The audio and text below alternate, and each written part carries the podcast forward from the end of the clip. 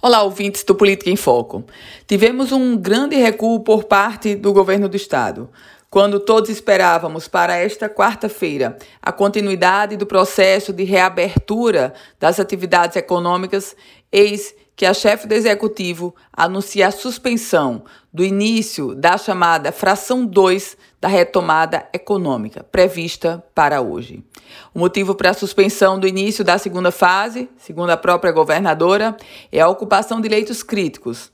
A taxa de ocupação dos leitos é de 92%, os dados mais recentes, recentes divulgados pelo governo do estado.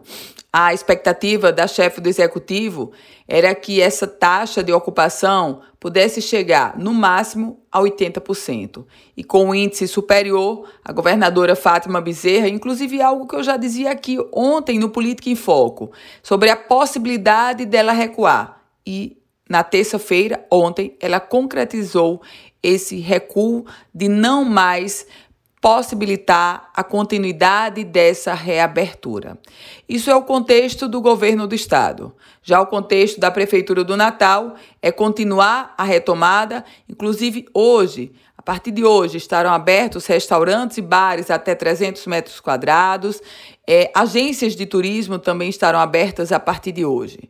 Na verdade, o que o Potiguar contempla é uma definição do governo do estado de um lado e outra definição bem diferente de prefeituras, sobretudo a Prefeitura Municipal do Natal de outro. Eu volto com outras informações aqui no Política em Foco com Ana Ruth Dantas.